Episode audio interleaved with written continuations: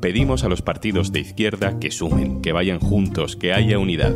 Pero la unidad es más fácil decirla que hacerla, porque la unidad electoral tiene forma de lista electoral, y las listas electorales no son infinitas. Soy Juan Luis Sánchez. Hoy en un tema al día, el puzzle de la unidad. Así se hace una lista electoral de confluencia. Una cosa antes de empezar. Hola, hola, por fin es viernes. Y como cada viernes, al final de este episodio, te recomendamos un podcast o un audiolibro por si te apetece escuchar algo nuevo el fin de semana. Y si entras en podimo.es barra al día, te regalamos 60 días gratis para que descubras todo nuestro contenido. Todos quieren unidad. Da igual lo que pensemos, porque sé muy bien también que lo que nos une es un proyecto de país. La unidad es muy importante. Y desde luego vamos a trabajar con ese objetivo, con presentar una candidatura de unidad, que para mí es lo más importante. Nadie dice nunca que no quiera unidad. Y lo que pensamos es que Yolanda Díaz tiene que decidir si quiere ser la candidata de la unidad. La unidad siempre ha sido una palabra con fuerza en la izquierda. Izquierda unida lo lleva en el nombre y hace no tantos años escuchamos a las bases de Podemos en la Asamblea de Vista Alegre en la que se enfrentaron por primera vez abiertamente Pablo Iglesias e Íñigo Errejón, pidiendo unidad.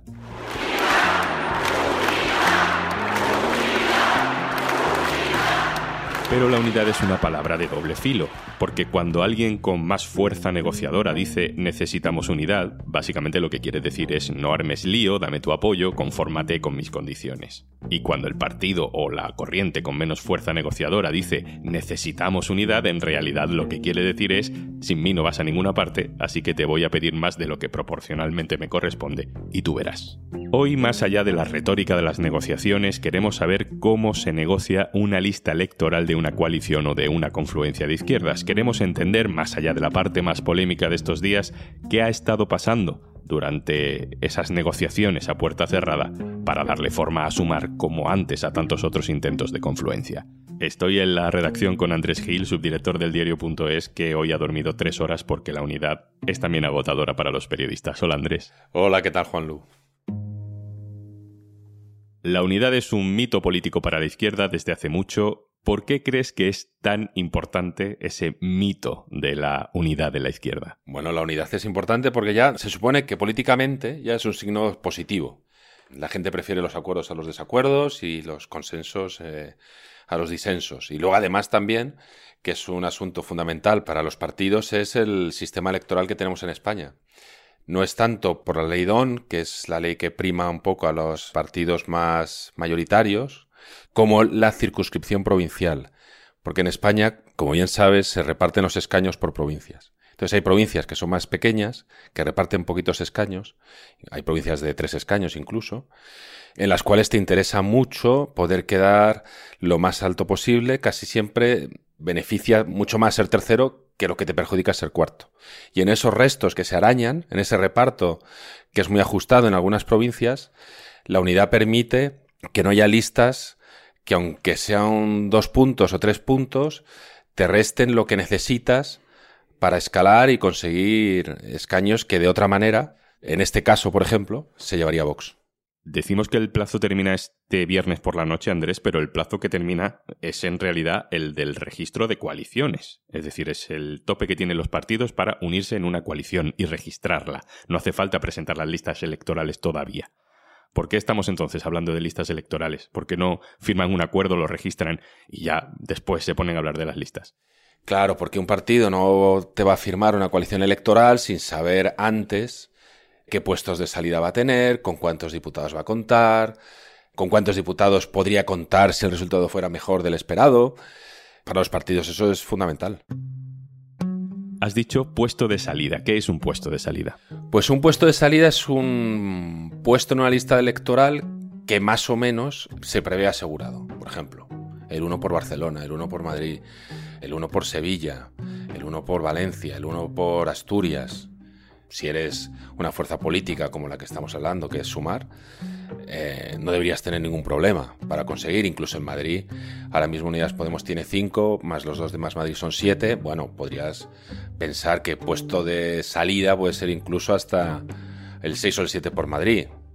salvo que la cosa vaya mal, y entonces serían menos, y con lo cual los partidos preferirán ser el 5 que no el 6 o el 7, o que vaya muy bien, y a lo mejor, pues si tu segundo por algún partido concreto por Madrid o tu tercero va el 8, pues resulta que tienes suerte y te entra. En una confluencia no todos los partidos tienen la misma fuerza, no todos los partidos tienen las mismas expectativas ni la misma capacidad de negociación. Supongo que los más pequeños intentan jugar en su propia liga, ¿no? Su propia estrategia de puestos secundarios. Ahí he escuchado otro término, puestos de mejora. ¿Qué son? Claro, es un puesto que no es de salida, pero sí que es una circunscripción que si tienes un poco de suerte, pues te puede entrar. En las legislaturas siempre ocurren cosas, siempre hay alguien que deja el Congreso porque lo quiere dejar, porque dimite, porque le sale otro tipo de trabajo, porque se cansa. Obviamente en esas negociaciones siempre aspiras a tener el mayor número de puestos de salida posible, pero luego también hay que tener la vista de, no desdeñar segundos puestos que según donde estén colocados, por unas circunstancias o por otras, al final te pueden permitir terminar la legislatura en mejor posición de como la empezaste. De puertas afuera se habla de unidad, se habla de ideas, se habla de nombres, eh, pero no se habla de algo de lo que sí se habla todo el rato de puertas adentro. Andrés, de dinero. Al final tú en una coalición haces un reparto de la cuota de cada parte. O sea, tú tienes que definir qué parte tiene de la tarta cada uno de sus integrantes. El caso es que en función de eso es un sistema que te permite luego el reparto de listas, pero también de recursos hay dos tipos. Uno, el gasto que tú adelantas en campaña, que de acuerdo con los resultados electorales al final se te devuelve, y luego la asignación anual que tienen los grupos parlamentarios para su tarea política, que viene en función de la cantidad de diputados que tengas.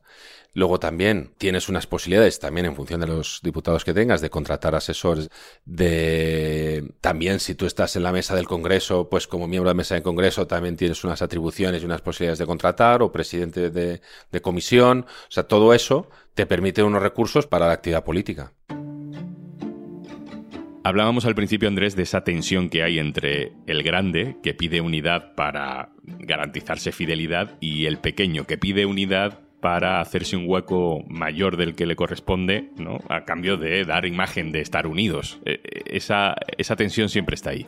Y que si la unidad de repente, a lo mejor por un partido chico saca un 2% y por ese 2% que ha sacado él, pues te impide conseguir un escaño que a lo mejor si hubiera ido contigo podrías haberlo ganado al sacar un porcentaje más alto o al quedar por delante de Vox o en fin, todo este tipo de cosas. En una de las últimas encuestas creo que decían que si Podemos iba separado de sumar, la derecha tendría muchas más posibilidades, incluso sumaría mayoría absoluta PP y Vox, y en cambio si iban juntos, por esto que estamos hablando del sistema electoral y por cómo se comporta un mejor porcentaje con respecto a tus propios resultados y con respecto a tus resultados con los demás, pues eh, podría ser factible una reedición del gobierno progresista. Entonces, claro, el partido grande dice, bueno, nosotros somos los que aglutinamos y los que tiramos del carro y los que aportamos la mayor parte de los votos, pero el partido pequeño te, dice, bueno, pero es que sin los míos no vas a llegar tan lejos como, como tú querrías llegar. El sudoku es complicado porque hasta que no tienes todos los números no puedes saber cómo encajan. Quiero decir que no puedes llegar a un acuerdo con nadie. Venga, te doy el 3 por Madrid. Porque luego no sabes si ese puesto número 3 se lo vas a tener que dar a otro a cambio de su apoyo. Entiendo que es un equilibrio de no cerrar nada del todo, pero ir cerrando poco a poco. Tú sabes que yo estaba trabajando en Bruselas casi cinco años y allí siempre se decía aquello de que los acuerdos no se cierran hasta que está todo el acuerdo cerrado. Pero bueno, en este caso, bueno, se han ido cerrando por partes, quizá partes más pequeñas, como es el, los primeros casos que hemos conocido, como es el de Drago, como es el de la Chunta, como es el de Iniciativa Andaluza, bueno, son quizá partidos un poquito más pequeños que otros que podemos pensar y que igual era más fácil cerrar con ellos algunas condiciones. Pero luego hay otra cosa, otro detalle en todo esto, que es que en el caso de Sumar no solo estamos hablando de partidos establecidos, como podemos pensar Izquierda Unida, Más Madrid, Podemos, Compromís, etcétera, sino que también está la propia cuota de Sumar, que no es un partido como tal, que se ha constituido como un partido instrumental, pero bueno, Yolanda Díaz y, el equipo que ella quiere que le acompañe en esto. ¿Cuántos eh, de, de, esas personas de la cuota Sumar participan en el reparto de la tarta? ¿no? Bueno, es hilar muy fino, es hilar muy fino. ¿Quién negocia todo esto? ¿Se encargan directamente los líderes de hacer reuniones ahí maratonianas en una mesa? Bueno, los líderes siempre hablan entre sí. La comunicación entre los líderes existe. Las sesiones maratonianas, como estamos diciendo, al final sobre todo afecta a los, a los responsables de organización de cada partido y obviamente también en contacto con los de finanzas, porque se habla también de cuentas. Y entonces, bueno, en el equipo de Yolanda Díaz, pues participan Josep Vendrell, como se ha dicho, que es una persona de su confianza, que es jefe de gabinete también, y otra serie de personas con un perfil similar, como puede ser Ramón Luque, que es otra persona que lleva mucho tiempo negociando acuerdos, y por parte de los otros partidos, pues son los equipos de las secretarías de organización, que suelen ser los que siempre han hecho esto, ¿no? En la época de, del pacto de los botellines, por ejemplo, los que terminaron de cerrarlo era el entonces secretario de organización de Podemos, Pablo Echenique, y el de Izquierda Unida, Adolfo Barrena.